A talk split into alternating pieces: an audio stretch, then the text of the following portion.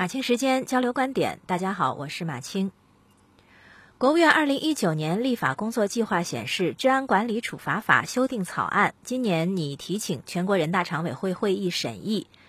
呃，中国政法大学副教授苑宁宁日前在接受《法制日报》记者采访的时候呢，他透露了一个信息，就说在这次修订的《治安管理处罚法》当中啊，准备将行政拘留年龄从十六周岁降至十四周岁。这个信息就引发了极大的关注，网上呢是一片叫好之声，呃，像有人说挺好的，最好是十二岁就开始拘留，现在的小孩太早熟了；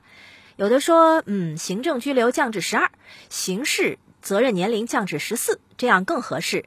学生上初一就有学坏的，啊，有的说这和年龄有什么关系啊？做了错事就得付出代价。现在孩子又早熟，十岁、十二岁差不多什么都懂了。还有的说。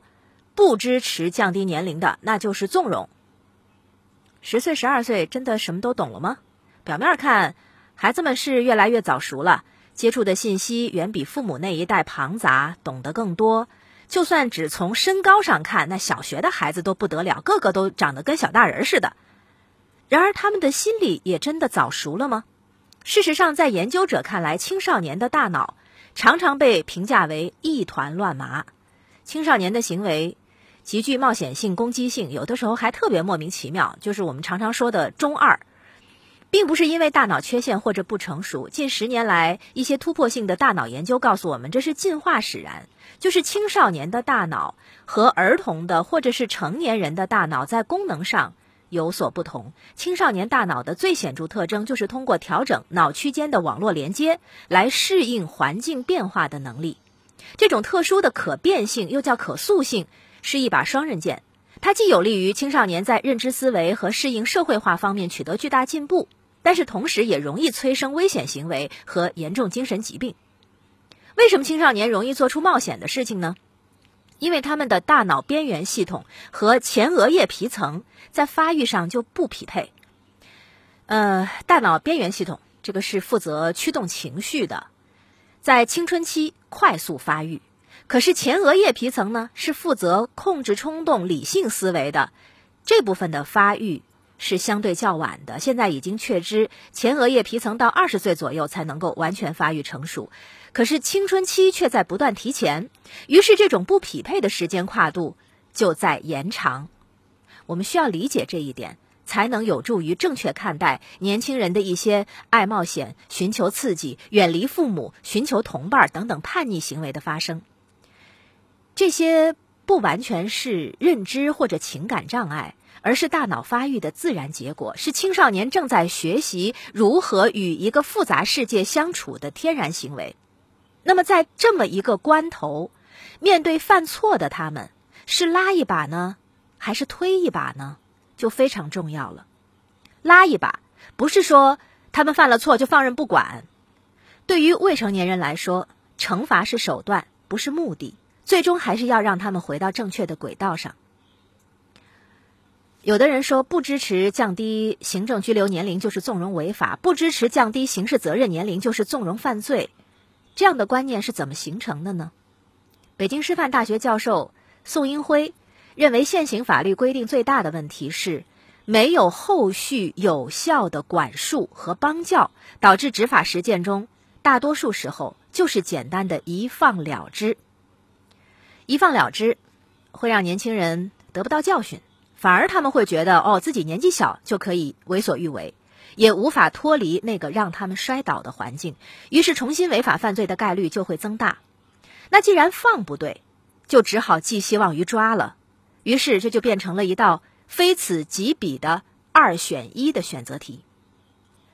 可是将行政拘留年龄从十六周岁降至十四周岁，甚至将刑事责任年龄继续往下降。就一定是正确的解题思路吗？事实上，有人认为这份关于治安管理处罚法的修订稿，对行政拘留年龄的降低，正是在刑事责任年龄是否调整没有办法确定的背景之下，立法层面做出的一种妥协和试探。就是说，它可以暂时缓解民众对于惩治少年犯的呼声，也可以通过这次讨论，听取学界和社会上更广泛的声音，以供今后在刑事责任年龄上是否修正做个参考。然而，也正如北京师范大学教授宋英辉分析的，对未成年人予以行政拘留、临时限制人身自由，其实作用非常有限。由于行政拘留缺乏针对性，而且期限也短。这个措施是不可能解决未成年人原本存在的心理行为偏差，消除其诱因，也难以使之形成对法律应有的敬畏和守法的内心需求，也不可能从根本上预防再次违法或犯罪。其实有检察官对媒体讲过，行政拘留最多就是十五天，那出来之后怎么办？这些孩子的头上必然就贴上了进去过的标签儿。那这些孩子会因为拘留十五天就改过自新吗？还是会自暴自弃、变本加厉呢？从办案实践来看，出现后面情况的可能性更大。微博上有律师也表达了反对的意见，说了几点理由：一个是十四到十六周岁是初中生，确实缺乏对行为的认识能力和控制能力，如果行政拘留会影响孩子的一生，建议谨慎。第二个是，无论多大的年纪都会有熊孩子，就算降到了十四岁，也还会有十二岁、十三岁的孩子违法甚至犯罪。只靠降低年龄那是不行的，只有加强综合教育才能够解决。第三个就是后续的管束、帮教这些手段缺乏，不是孩子们的问题，是大人们的问题，所以不能将大人们的问题转嫁到孩子身上。